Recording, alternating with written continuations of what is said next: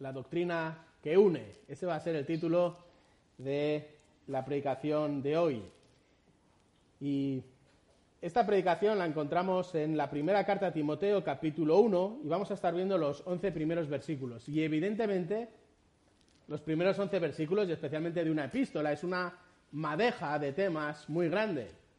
Pero vamos a ser un poquito eh, específicos y vamos a tirar única y exclusivamente del hilo que tiene que ver con la doctrina.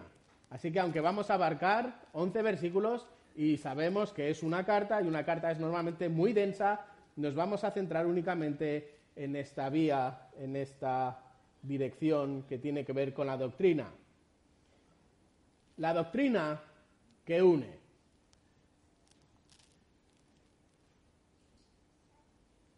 Es el amor lo que une. La doctrina divide. La doctrina destruye. No os voy a pedir que levantéis las manos a ver cuántos habéis escuchado. Iba a decir esta majadería, pero no lo voy a decir. ¿Quién ha escuchado cuántas veces esta frase? Una frase que no tiene sentido. Y eso es lo que vamos a demostrar hoy desde la palabra del Señor.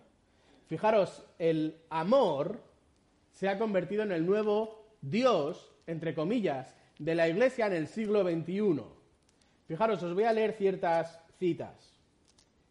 El amor es el deseo de ecuanimidad entre todos los seres. Se trata de un cariño totalmente desinteresado y una alegría genuina por el otro sin proyección de las propias necesidades egoístas. ¿Sabéis quién es el autor o a quién se le atribuye esta frase? Buda. Una supuesta iglesia latinoamericana dice así, amamos a todas las personas sin excepción, no juzgamos a nadie por su pasado, errores o apariencia, toleramos, abrazamos y perdonamos. Porque según Juan 13:35, de la manera en que se amen entre ustedes, así me conocerán. Parafraseando y sacando de contexto unas palabras del propio Jesús. Hay más. Fijaros, el amor es el nuevo camino a la salvación. No tengamos miedo de amar sin medida, sin límites, aunque terminemos ante los ojos del mundo sin nada, puesto que es entonces cuando estaremos seguros de que grande será nuestro tesoro en el reino de los cielos. Obispos católicos afirman esto. El nuevo camino a la salvación, el nuevo camino a estar con Dios por la eternidad es el amor. Tienes que amar. Ejemplos más cercanos a nosotros. Una iglesia bíblica cristiana inclusiva, que son tres palabras que no encajan entre sí. Dice que el amor es inclusivo. Y adivinad qué versículo utilizan. Juan 3:16. En Juan 3:16, y estoy citando literalmente, encontramos la máxima de este amor que incluye, que abre las puertas al amor y a la libertad a todos. Porque de tal manera amó Dios al mundo que ha dado a su Hijo unigénito para que todo, la siguiente frase se obvia, evidentemente, porque habla de aquel que cree, no todo el mundo, sino todo el que cree, no se pierda, mas tenga vida eterna. Y ahora explican a qué se refiere todo aquel. Fijaros, y estoy leyendo textualmente. Todo aquel es una frase realmente incluyente viudas, huérfanos, discapacitados, homosexuales, heterosexuales, jóvenes, viejos, todo aquel. De ahí que Pablo escriba a los Gálatas, y este es otro versículo sacado de contexto, Gálatas 3:28, ya no hay hombre, mujer, siervo libre, judío, gentil, todos somos uno en Cristo Jesús. Por lo tanto, el amor de Jesús incluye y te hace estar dentro y te hace pertenecer.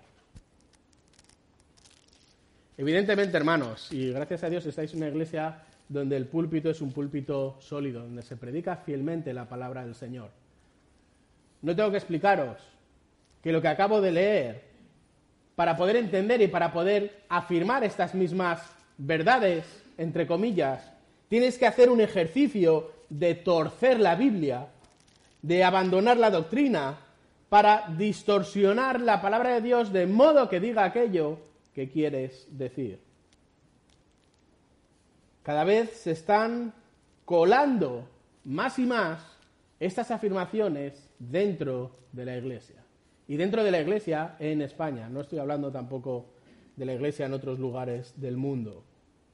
Fijaros, este odio incipiente que hay hacia la doctrina y ese encumbramiento del amor malentendido y de una unidad a cualquier precio, incluso al precio de la palabra, es algo que ya el propio autor Arthur W. Pink vio venir en el siglo pasado. Y este es un hombre que el Señor llamó a su presencia en 1952. Y voy a leer, y cita textualmente, dice así, el Dios del siglo XX, y podemos añadir ya del siglo XXI, es un ser impotente, frágil, que no inspira a nadie que tenga dos dedos de frente. El Dios del sentir popular es una creación de un sentimentalismo lloroso. El Dios de muchos púlpitos en la, actualidad es más digno de compasión que de amor reverente. Fin de la cita. Y en esta mañana vamos a ver si el amor une y la doctrina divide es verdad, o si las afirmaciones en este caso, similares a la del autor Pink, son verdades.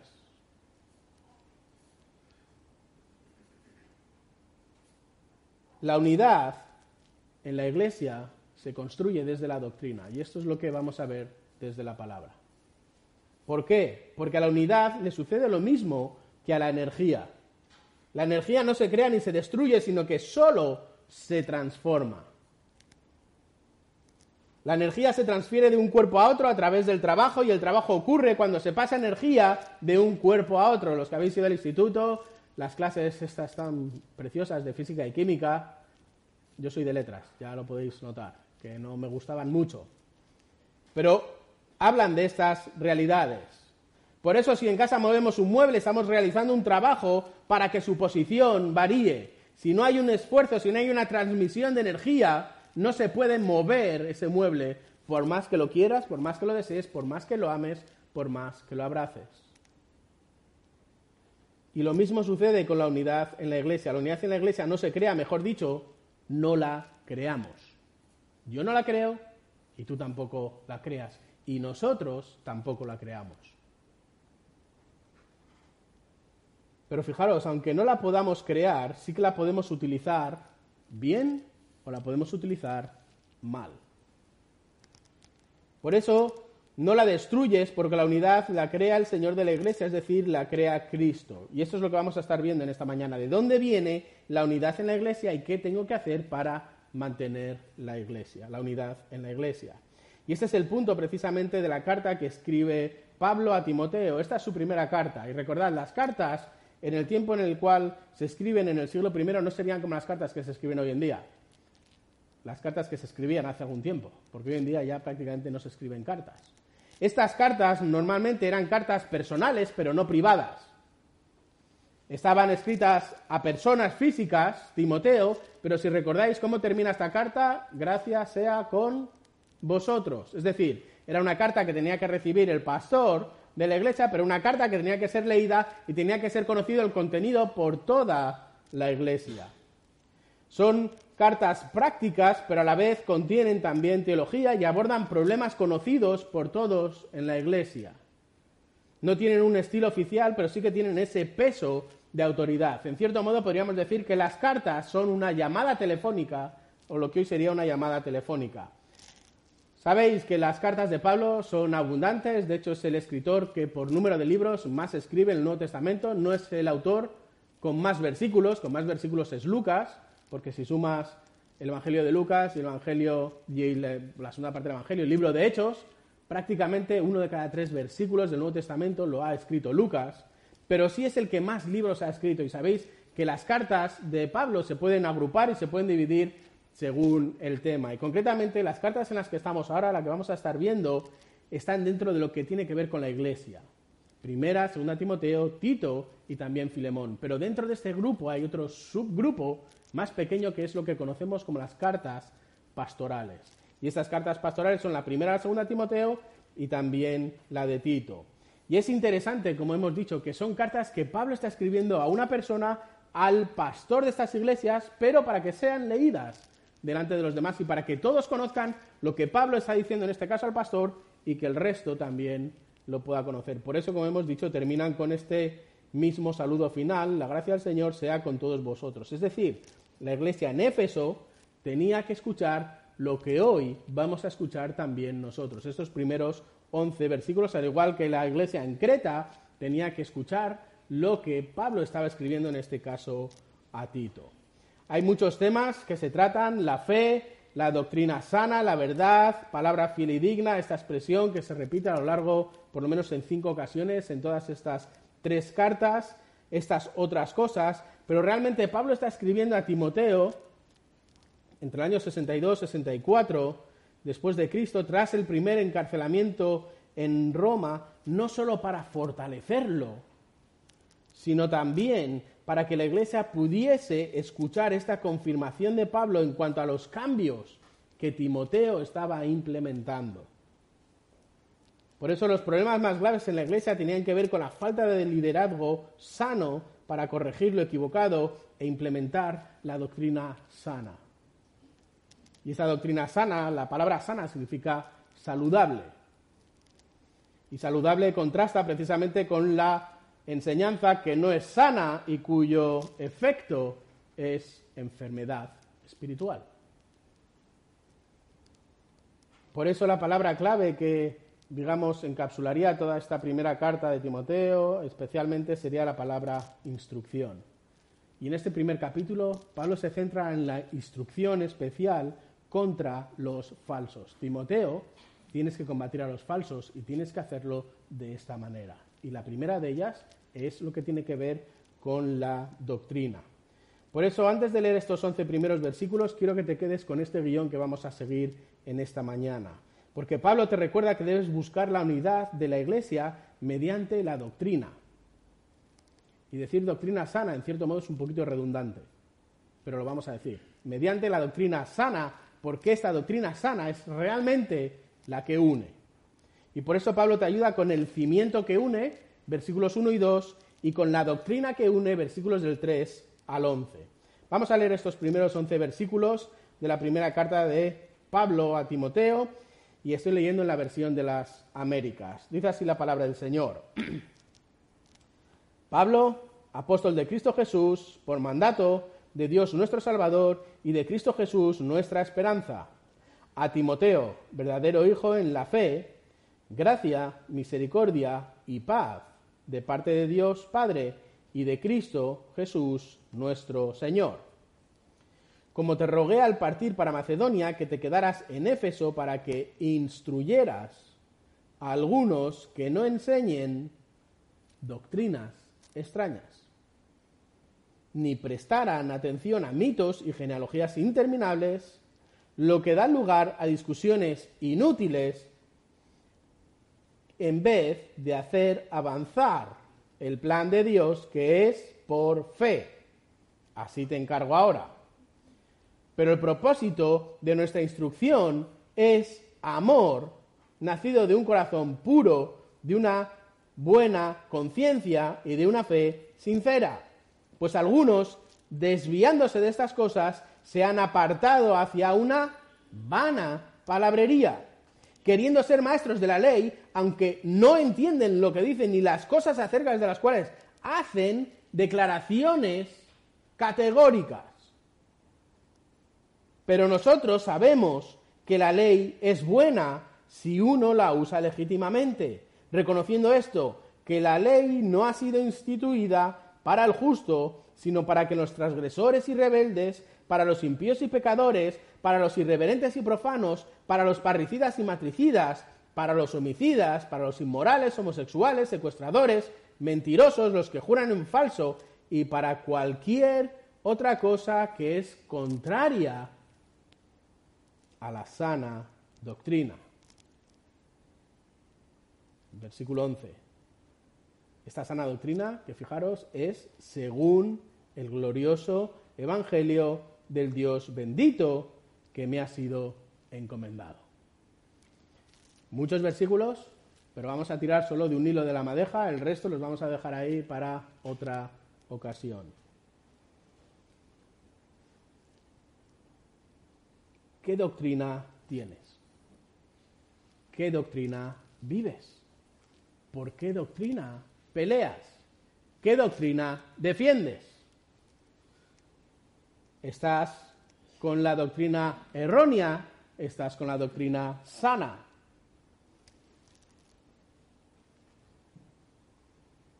Por eso Pablo va a colocar la base de la instrucción desde el primer momento y lo hace sin perder tiempo con el propio saludo. Y fijaros, el saludo, aunque parece un saludo protocolario, tiene mucha de la base que va a colocar Pablo para esta, no solo esta carta, sino para la argumentación y la instrucción posterior. Estamos hablando de este Pablo, que es un hombre joven relacionado con el poder.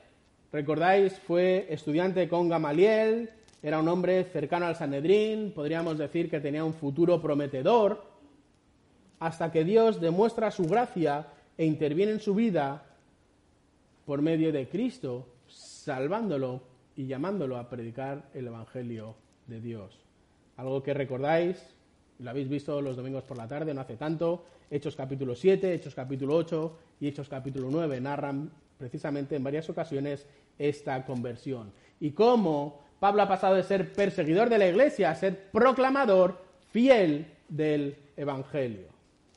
Por eso comienza diciendo que es apóstol de Cristo y fijaros, siempre, salvo en cuatro cartas, Pablo comienza de la misma manera, afirmando y reafirmando cuál es su llamado. Porque, ¿qué significa este nombre? ¿Qué significa que Pablo fuese un apóstol? Porque no se está colgando medallas en el pecho. No está sacando la tarjeta de visita y enseñando la titulitis. Yo soy apóstol, vosotros no. No está haciendo eso. ¿Qué era un apóstol? ¿Qué hacía un apóstol? ¿Qué entendían los hermanos en Éfeso, Timoteo, cuando leían esta palabra apóstol de Cristo Jesús? Fijaros, en el mundo antiguo, en el mundo del siglo I, un apóstol era un enviado por el rey con un mensaje especial. Un enviado del rey con un mensaje especial. En ocasiones podía ser un comisionado militar, en otras ocasiones, recordáis 2 Corintios 5:20, dice que somos embajadores de Cristo, es otra palabra que se utilizaba, pero realmente los judíos conocían esta figura del apóstol de una manera perfecta. Recordáis que el Sanedrín, el Sanedrín se componía de los 70 hombres más sabios del momento, más el sumo sacerdote del año. Cuando llegaba a un acuerdo o cuando había alguna novedad, alguna interpretación nueva de la ley, lo que hacía era enviar precisamente apóstoles para dar a conocer esta nueva interpretación a todos los lugares de Israel. Y estos apóstoles no tenían ninguna autoridad en sí mismos, sino que la única autoridad que tenían era transmitir fielmente el mensaje que el Sanedrín les había dado. Y esto es lo mismo que estaban haciendo los apóstoles. En este caso, Pablo está diciendo, yo no soy un apóstol del Sanedrín, sino que soy un apóstol de quién? De Cristo Jesús. Soy un apóstol de Cristo Jesús. Y este apóstol, este llamado, este apartado es enviado por Dios con un mensaje importante, es decir, llamado a ser apóstol de Jesús, a quien representa y a quien pertenece. Y recordáis que estos apóstoles no eran cualquiera, tienen que tener ciertas características, tal y como encontramos en la palabra del Señor. Habían sido elegidos, llamados y enviados por Cristo. Jesús los preparó para sus tareas y habían sido eh, testigos oculares, directos también en este caso, y habían oído y habían sido testigos de las palabras y de los hechos de Jesús, y no solo eso, sino especialmente de su resurrección. El Espíritu Santo además los había equipado con un don especial que les guiaba hacia la verdad. Y Dios bendecía su trabajo confirmándolo no solo con el fruto de la aplicación, sino también con el fruto de dones especiales, dones que terminaban y terminaron, como estáis viendo también en la primera carta de Corintios, con el oficio de estos hombres. Y el oficio no estaba restringido a una iglesia local, sino que se extiende por un periodo de tiempo a todas las iglesias según iban creciendo. Pero muertos los apóstoles, muerto el apostolado. Por eso hoy podemos decir y afirmar rotundamente desde la palabra del Señor que hoy no existen apóstoles, o por lo menos no apóstoles con la mayúscula. Apóstoles enviados a aplicar la palabra, eso es otra cosa, pero habría que matizarlo. Y este es un apóstol, un enviado, alguien que recibe el llamado, que no elige él, que no se gana él, sino que es Dios el que lo encomienda y lo hace por eso por mandato de Dios, nuestro Salvador. Y esta es una expresión que Pablo solo utiliza en estas cartas pastorales. Y se refiere también a esta esperanza, esta esperanza porque Jesús es el Evangelio y el Evangelio es Jesús. Y la única manera de obtener esta esperanza, esta salvación, es por medio de Cristo Jesús. Por eso escribe a Timoteo, que es su verdadero, amado hijo en la fe, como nos dice. Y es muy interesante, Timoteo, y este es un, quiero hacer un pequeño paréntesis. Para las hermanas con hijos, viudas, divorciadas, separadas, abuelas, que en ocasiones también estáis cuidando de vuestros hijos o de vuestros nietos. Fijaros el llamado importante que Dios os ha dado. Podéis tener un Timoteo entre vosotros. Eunice comprendió su trabajo, Loida comprendió su trabajo y Pablo solo tuvo que pulir este diamante. Nada más. La madre y la abuela hicieron su trabajo correctamente y fijaros dónde está Timoteo.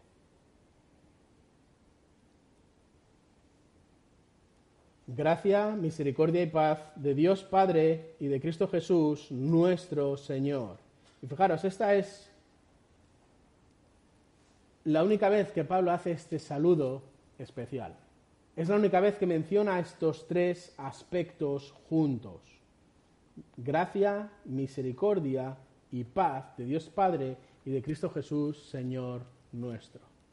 La gracia es este favor inmerecido, desmerecido de Dios en el corazón de su Hijo, salvándolo a través de la obra de Cristo.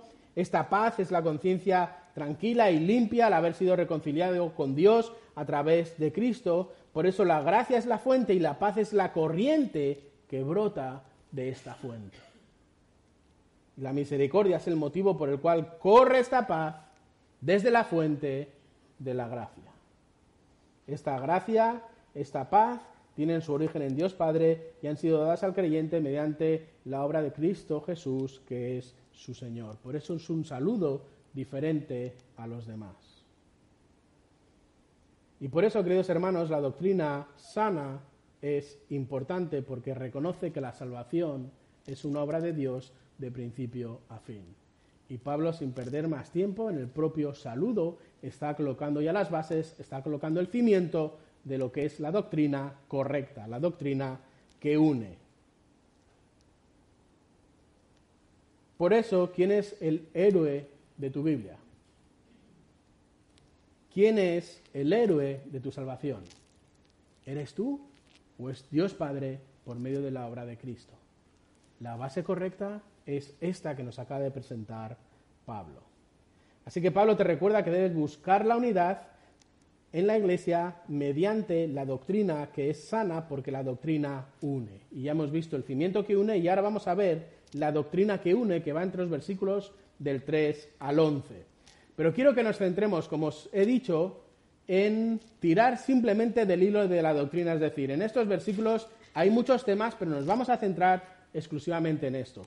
Y quiero que prestéis especial atención, versículos 3 y 4, a la doctrina negativa la doctrina negativa. Y fijaros, esta doctrina negativa de los versículos 3 y 4, saltaremos al versículo 6 y 7 y ahí veremos los resultados negativos. Doctrina negativa, versículos 3 y 4, conlleva resultados negativos, versículos 6 y 7. Y después veremos la doctrina positiva, versículo 5, y cómo conlleva resultados positivos, versículos del 8 al 11. Y es la manera en la que vamos a desmadejar este párrafo de Pablo. Fijaros, versículo 3. Como te rogué al partir de Macedonia que te quedaras en Éfeso para que instruyeras a algunos, para que instruyeras a algunos a que no enseñaran doctrinas extrañas, ni prestaran atención a mitos y genealogías interminables, lo que da lugar a discusiones inútiles, en vez de hacer avanzar el plan de Dios que es por fe. Así te encargo ahora. Esta es la doctrina negativa. Fijaros, Pablo deja a Timoteo en Éfeso para instruir. Y para Pablo la máxima autoridad, la autoridad máxima, ¿cuál es? La palabra de Dios. ¿Es la palabra de Dios la autoridad máxima en tu vida? Aunque te llamen bibliólatra. ¿Es la palabra de Dios la autoridad máxima en tu vida? Y lo veremos un poquito más adelante. Es la palabra de Dios la autoridad máxima en tu iglesia.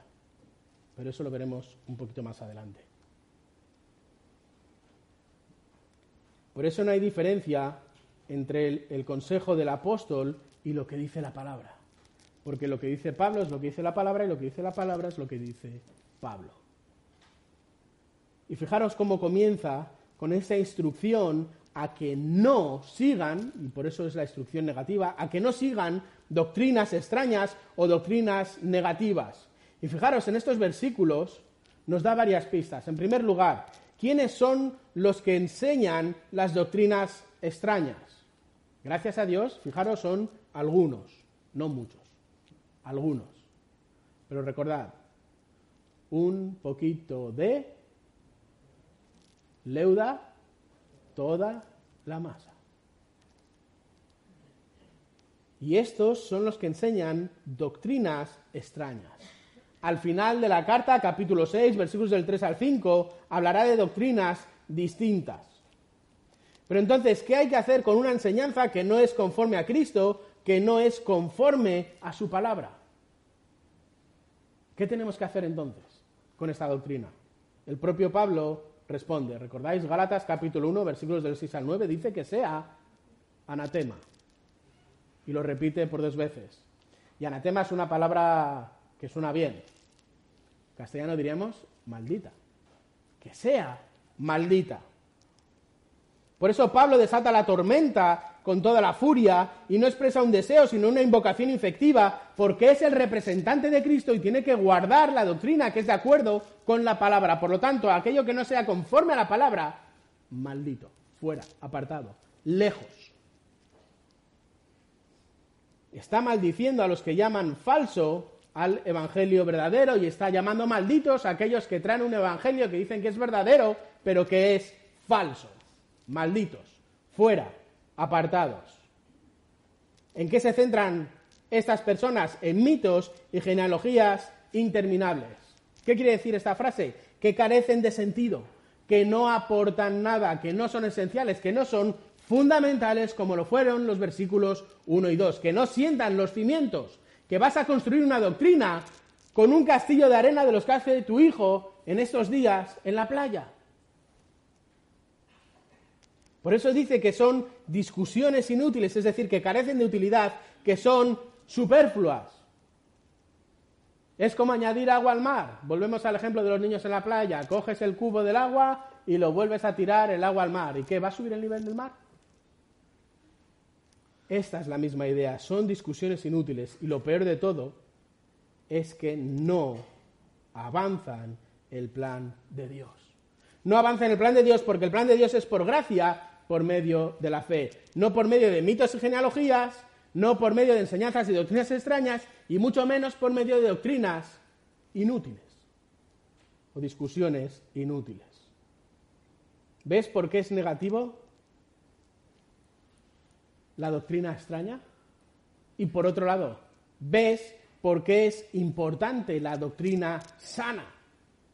Porque la doctrina extraña conduce y tiene un efecto negativo. Fijaros versículos 6 y 7.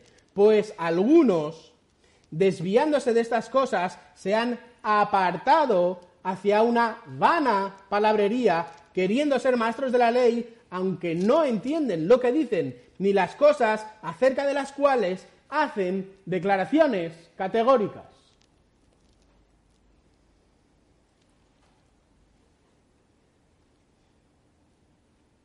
Me da la sensación de que Pablo veía YouTube. Fijaros lo que os digo. Desviándose, desviándose. Algunos se han desviado. ¿Qué quiere decir estas palabras de Pablo? Algunos no alcanzan el objetivo, se han apartado de los estándares morales, de los, de los estándares espirituales, fallan, no logran, están caminando fuera del camino adecuado marcado por la doctrina correcta. Y cuando dejas de lado la palabra, cuando dejas de lado el plan de Dios, que es por fe, como nos ha dicho Pablo, cuando dejas de lado la doctrina bíblica, cuando la Biblia no es la base de la unidad, entonces estás desplazando esa base y estás construyendo sobre una base doctrinal errónea.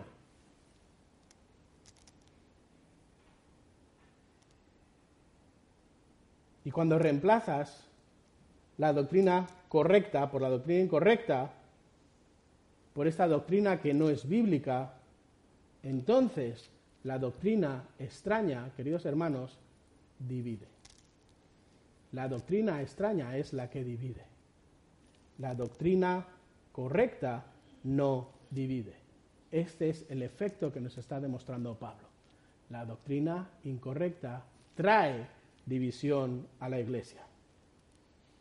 De hecho, nos dice, desviándose, se han apartado hacia una palabrería vacía, es decir, por orgullo, queriendo ser maestros de la ley, aun y todo sin entender lo que realmente dicen, buscando más el nombre que dar gloria al nombre. Por eso Pablo está hablando de esta palabrería vacía, y fijaros, está Pablo utilizando una palabra preciosa, porque hay una palabra que se utiliza en el original para hablar de algo que es vacío. ¿Qué nos? Está vacío, no tiene nada, se sabe que no tiene nada. Pero la palabra que está utilizando aquí es una palabra que utiliza únicamente en todo el Nuevo Testamento. Es una palabra que implica que tiene apariencia de que está lleno, parece que está lleno, suena como que está lleno, tiene un barniz que huele a espiritual, pero cuando vacía su contenido, está vacío. No hay nada está vacío. Es una botella que parece que tiene agua fresca y le echas un trago y es caldo. Está caliente. Tiene apariencia de, pero nada más. Tenemos muchos ejemplos de ellos. Podéis escuchar a nuestras ministras hablar. Hablan, hablan, hablan y al final, ¿de qué han hablado? Nadie lo sabe. Es lo mismo. Son doctrinas que huelen a espirituales, contienen palabras espirituales, parecen espirituales, tienen apariencia de espiritualidad, pero están vacías, están vacías. Por eso dice Pablo que son aquellos que hacen declaraciones categóricas, los que hacen declaraciones categóricas, y muchos hoy siguen haciendo declaraciones categóricas, aunque queden grabadas y lo peor de todo es que están haciendo declaraciones categóricas que no están ancladas en la palabra. Y si no están en, si no están ancladas en la palabra, si su base no está en la palabra, tarde o temprano se terminarán cayendo. Se caen, porque no están ancladas en la palabra.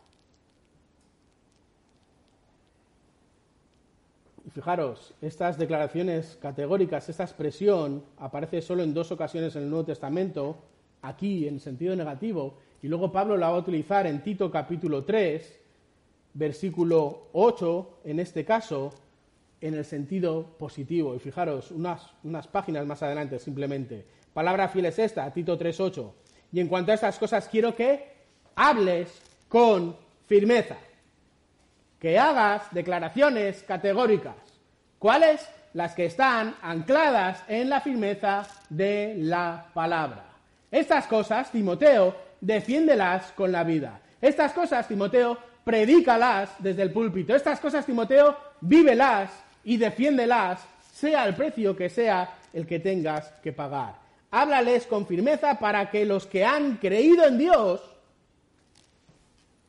su pueblo, sus hijos, su iglesia procuren ocuparse en buenas obras. Estas cosas son buenas y útiles para los hombres. Sin embargo, ¿qué produce la doctrina falsa? ¿Qué produce la doctrina que es errónea? ¿Qué produce, qué produce la doctrina que no está anclada en la palabra de Dios?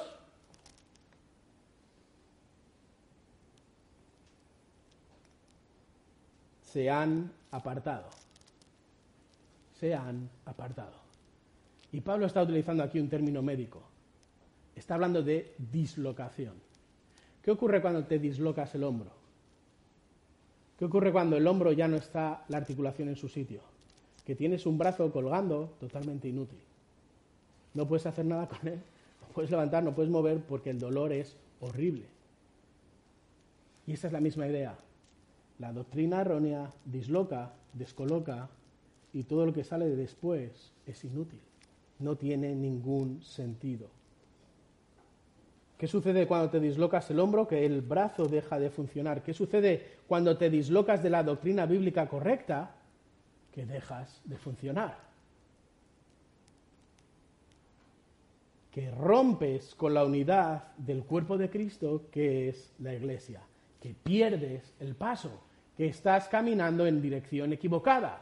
Que estás completamente desviado. De hecho, ese es el motivo por el cual Pablo está llamando en este primer hilo a vigilar que tu doctrina no sea una doctrina extraña, es decir, una doctrina que no esté basada en la palabra de Dios. ¿Por qué? Porque la doctrina extraña es la que divide, hermanos. La doctrina extraña es la que divide. La doctrina que no está anclada en la palabra de Dios es la doctrina que trae división y la que se carga la unidad en la iglesia. Esta es la doctrina negativa y el resultado es negativo. Pero Pablo continúa, fijaros, en este caso vamos a ver la doctrina que une, versículos del 3 al 11, y saltamos a la doctrina positiva. Pablo nos ha enseñado la doctrina negativa, versículos 3 y 4, y nos ha llevado al resultado negativo, versículos 6 y 7, y ahora vamos a ver la doctrina positiva en el versículo 5, y vamos a ver los resultados positivos, versículos del 8 al 11. Y fijaros, los aviones vuelan porque el empuje o la tracción es la fuerza que hace que el avión avance y que por lo tanto contrarreste las fuerzas que son contrarias, entre ellas la del propio rozamiento del aire o el propio peso del avión. Por eso es necesario estos aviones a reacción que echen suficientemente gas fuera para romper el resto de las energías que son contrarias de hacer que el avión se levante y hacer que el avión avance es un chorro de gas necesario que genera el empuje suficiente para vencer la gravedad y para vencer el rozamiento del aire. Así que, hermanos, ¿qué produce la doctrina sana? ¿Qué produce la doctrina bíblica? ¿Qué produce la doctrina que está dentro de la ortodoxia bíblica? ¿Qué produce la doctrina que es correcta? Va a producir el gas suficiente para que el avión vuele. Es decir, la doctrina que es bíblica, la doctrina que es correcta, la doctrina que es sana, produce la unidad en la iglesia. Mirad cómo lo expresa Pablo, versículo 5. Pero el propósito de nuestra instrucción es el amor. Nacido de un corazón puro, de una buena conciencia y de una fe sincera. Fijaros, en un primer momento, este llamamiento de Pablo, vigila, Vigila que tu doctrina sea sana, porque la doctrina sana produce amor. La doctrina sana es la que produce amor. La doctrina extraña, ¿qué es lo que producía? Dislocación. La doctrina sana es la que produce amor. Un amor que nace de un corazón puro. ¿Qué es un corazón puro? Es un corazón que ha sido regenerado por Dios, un corazón por lo tanto que camina paralelo acorde con su palabra. Y de una conciencia y de una fe sinceras que están basadas en Cristo y en su obra, nuevamente el cimiento que Pablo nos ha presentado en los versículos 1 y 2. Y es muy interesante el uso de los términos que está utilizando aquí Pablo. Fijaros, puro, bueno y sincero. ¿Por qué? ¿Qué produce una fe sincera? ¿Cómo se evalúa? ¿Cómo se ve? ¿Cómo se aprecia? Y Pablo utiliza esta palabra sincera solo una vez más. Y lo hace en la segunda carta a Timoteo. Esta segunda carta, Pablo la escribe en circunstancias complicadas. Pablo está de nuevo en Roma, pero no va a salir vivo de Roma. Pablo es consciente de que son sus últimos momentos en esta tierra. Pablo sabe que es cuestión de semanas, cuestión de días, en el que dé su vida por el Evangelio. Y Pablo escribe a su hijo su testamento vital. Y es en este testamento vital en el que le dice en la segunda carta a Timoteo, capítulo 1, versículo 5, porque tengo presente la fe sincera. Esta fe sincera que hay en ti, fijaros, la cual habitó primero en tu abuela Loida y en tu madre Eunice, y estoy seguro que en ti también. Timoteo es un producto de la doctrina sana, la doctrina correcta, esta doctrina que ha corrido, que ha saltado de abuela a madre a hijo. Un corazón puro, un corazón regenerado, una buena conciencia y una fe sincera producen un fruto visible. Un fruto visible que se evidencia con esta verdad que ha pasado de Loida a Eunice y de Eunice a Timoteo. De ahí que Pablo insista a Timoteo, no enseñes aquello que difiere del Evangelio, no desperdicies tu tiempo en fábulas, en fantasías o en genealogías. Al contrario, da testimonio del Evangelio sano, ejerce la fe viva en el Señor Jesucristo, una fe que opera por medio del amor. Y fijaros, en realidad Pablo te pide que con amor evites perder el tiempo y que los dirijas hacia una doctrina que es sana, una doctrina cuyo resultado es el amor. ¿Veis la mentira? ¿Veis la mentira cuando dicen que la doctrina destruye y que el amor une? ¿Quieres amor? ¿Quieres unidad? Doctrina bíblica. Y los efectos de la doctrina bíblica serán amor y serán unidad. Eso es lo que está enseñando Pablo. La doctrina bíblica, la que se acorde a la palabra, no divide. Al contrario, produce amor y produce unidad. La doctrina acorde con la palabra no divide. La doctrina acorde con la palabra no divide. La doctrina acorde con la palabra no divide. ¿Quieres unidad? ¿Quieres unidad en amor? Empápate de la doctrina sana. Bebe la doctrina sana. Sumérgete en la doctrina sana. Devora tu Biblia. Pasa tiempo con los hermanos como nos exhortaba David. Por la mañana, por la tarde, todo el tiempo que puedas. Deleítate en la palabra, lee la palabra, rumia la palabra, absorbe la palabra, empápate de la palabra, escucha predicaciones donde se exalte la palabra de Dios cocina con la palabra. Haz deporte con la palabra. Limpia la casa con la palabra. Camina con la palabra. Vete a trabajar con la palabra. Satúrate de la palabra, porque es la palabra la que produce unidad, es la palabra la que produce amor. Por eso la unidad se evidencia en el amor y el amor solo se basa en una doctrina bíblica correcta. ¿Por qué? Porque la incorrecta produce dislocación, produce esta falta de unidad. Y Pablo lo demuestra con el resultado positivo de la doctrina, versículos del 8 al 11. Fijaros, led conmigo. Pero nosotros sabemos que la ley es buena si uno la usa legítimamente, reconociendo esto, que la ley no ha sido instituida para el justo, sino para los transgresores y rebeldes, para los impíos y pecadores, para los irreverentes y profanos, para los parricidas y matricidas, para los homicidas, para los inmorales, homosexuales, secuestradores, mentirosos, perjuros y para cualquier otra cosa que es contraria a la doctrina sana, según el glorioso Evangelio del Dios bendito, que me ha sido encomendado. Y fijaros, la ley es buena. ¿Por qué? Porque la ley tiene su lugar. La ley es el ayo, como explica Pablo en Gálatas. ¿Cuál es la diferencia entre el ayo y cuál es la diferencia entre el maestro? El ayo era un esclavo específico que lo que hacía era ir a casa, coger al niño de la mano y llevarlo de la mano hasta la escuela, sentarlo en su pupitre y dejar que el maestro lo instruya. Y cuando terminaban las horas de instrucción, volver al colegio, volver al aula, volver al lugar donde estuviese el maestro, coger al niño de la mano, llevarlo de nuevo a casa, darle la merienda y sentarse con él para que haga su tarea. Ese es el ayo. Eso es lo que hace la ley. La ley te lleva, la ley te apunta, la ley te conduce al maestro. Por eso la unidad y el amor son el fruto de una doctrina sana del glorioso evangelio del Dios bendito, que es lo que predico y que es lo que debes predicar, según nos está diciendo Pablo. De hecho, recordad que un poquito más adelante, la segunda carta a Timoteo, capítulo 2, versículo 2, le dirá a Timoteo que lo que has oído de mí en presencia de muchos testigos, esto encarga a quién? A hombres fieles que sean idóneos para enseñar también a otros. Que la doctrina sana siga fluyendo.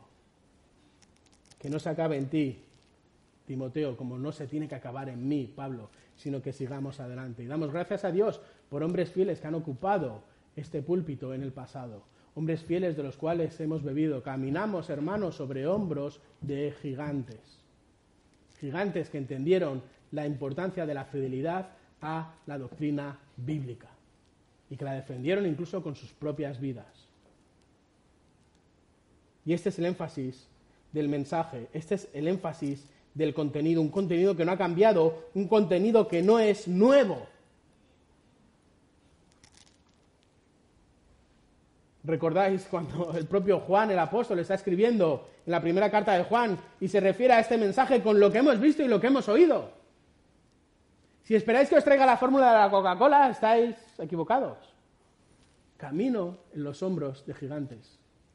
Camino en los hombros de otros hombres que han entendido esta misma verdad, que han dado su vida por la verdad de la palabra, por la centralidad del Evangelio. Por eso la fidelidad al mensaje es clave. La fidelidad al mensaje es clave, la fidelidad a la palabra es clave. Que la persona que esté ocupando este púlpito sea una persona que explique la palabra de Dios es clave.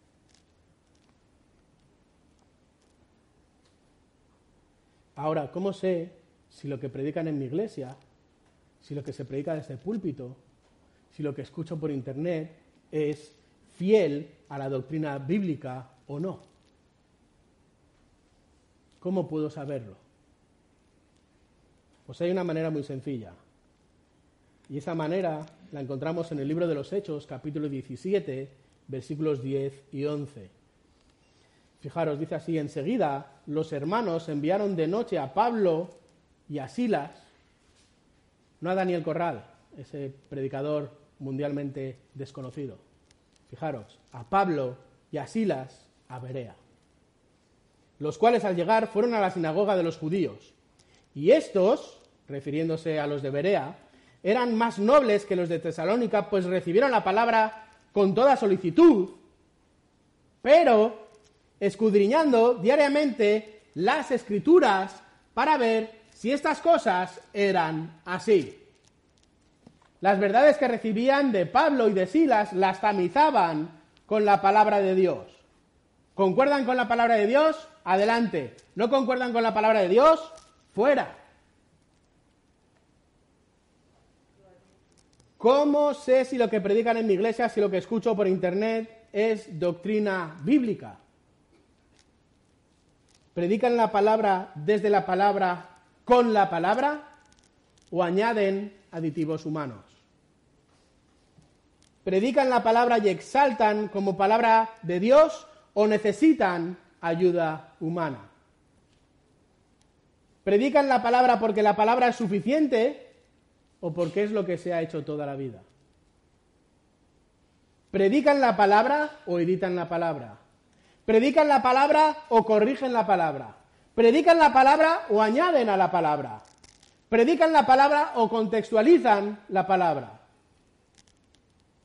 predican la palabra o adaptan la palabra a lo que creen que la iglesia necesita. ¿Predican la palabra para exaltar al autor con mayúsculas de la palabra o se valen de la palabra para predicarse a sí mismos y exaltarse a sí mismos?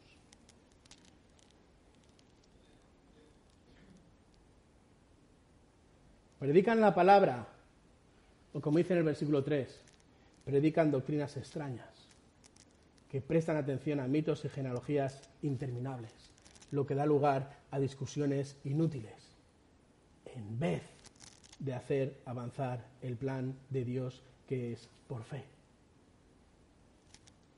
¿Su predicación avanza el plan de Dios que es por fe? ¿O su predicación zancadillea el Evangelio de Dios que es por fe. Predican la palabra o como nos ha dicho el versículo 6, se han apartado hacia una vana palabrería y queriendo ser maestros de la ley, aunque no entienden lo que dicen ni las cosas acerca de las cuales, hacen declaraciones categóricas.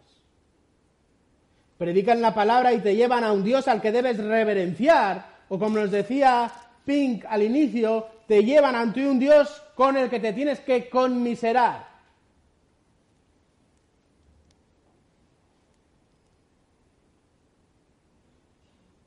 Fijaros, la primera carta a los Corintios, capítulo 1, versículo 23. Pablo lo tenía claro. Nosotros predicamos a Cristo crucificado. Nosotros predicamos a Cristo crucificado, piedra de tropiezo para judíos, necedad para los gentiles, más para los llamados, ya sea judíos o griegos, Cristo es poder de Dios y sabiduría de Dios. Este es el mensaje que predicamos. Por eso no hay que editarlo, no hay que corregirlo, no hay que añadirle nada, no hay que contextualizarlo, no tienes que adaptarlo al siglo XXI. Tienes que predicarlo, tienes que explicarlo, tienes que obedecerlo y tienes que vivirlo, nada más. Cualquier otra cosa diferente como una doctrina extraña, divide. Y no solo divide, sino que acaba con la unidad de la Iglesia, porque la unidad en la Iglesia se mantiene con una doctrina que es bíblica y por lo tanto sana. Y más adelante Pablo enfatiza que no solo debes predicarlo y vivirlo, sino que además tienes que seguir recordando el contenido cada día, nos va a decir en el versículo 15 del capítulo 1. Y no solo eso, sino que tienes que pelear por mantenerlo puro, versículos 18 y 19 también del capítulo 1. Y lo tienes que hacer a nivel personal, a nivel familiar y a nivel eclesial también. Por eso es tan importante el púlpito. Por eso es tan importante el púlpito. Por eso, querido hermano, estás peleando la buena batalla. Estás guardando la fe y la buena conciencia. Si Dios no ha hecho una obra de salvación en tu vida, ya has oído hoy su voz, por lo tanto no endurezcas tu corazón. Cristo es tu respuesta. Y es Dios quien diseñó que así fuera la salvación por medio de Cristo. Y a Cristo lo encuentras en su palabra, en la palabra de Dios.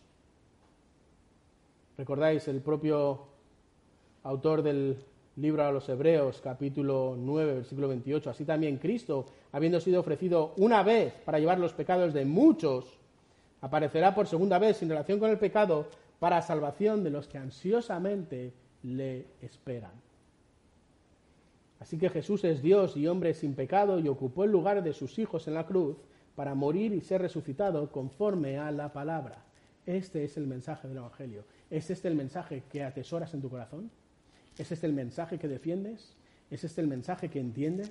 ¿Es este el mensaje que has vivido y que has hecho tuyo, que has aprehendido?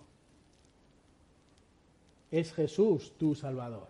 Porque si no es así, olvida todo lo que he dicho anteriormente, porque tu necesidad más importante es entender esta última frase. Es Jesús tu Salvador.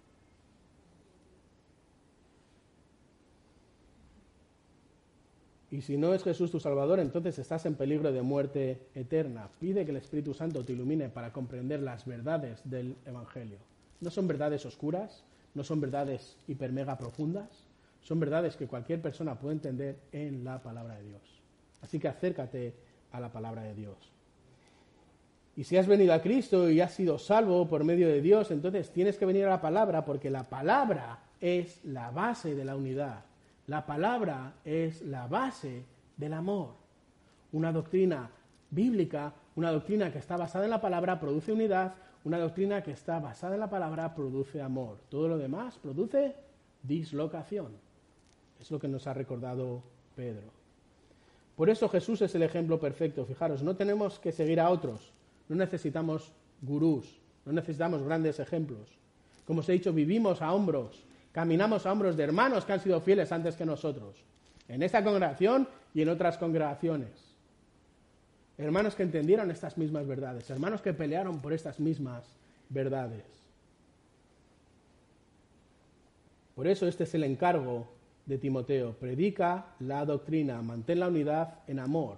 Y Pablo concluirá esta carta, si os fijáis, capítulo 6, versículo 14, con la misma idea que guardes el mandamiento sin mancha ni reproche hasta la manifestación de nuestro Señor Jesucristo. Y por si Timoteo tiene la memoria a corto plazo, versículo 20, oh Timoteo, guarda lo que se te ha encomendado y evita las palabrerías vacías y profanas y las objeciones de lo que falsamente se llama ciencia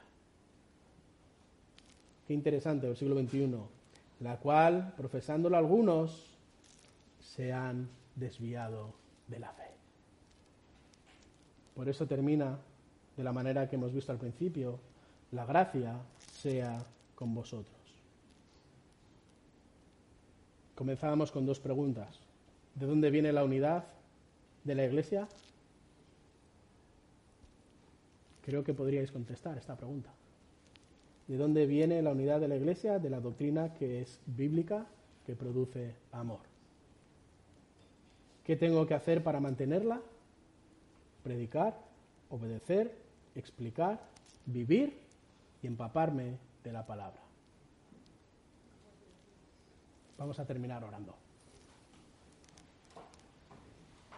Padre, gracias por estas verdades que hemos visto en tu palabra. Gracias porque Pablo nos ha recordado que para buscar la unidad en la Iglesia, lo que tenemos que buscar es precisamente la unidad en la doctrina que es bíblica, porque es la doctrina que es bíblica la que une.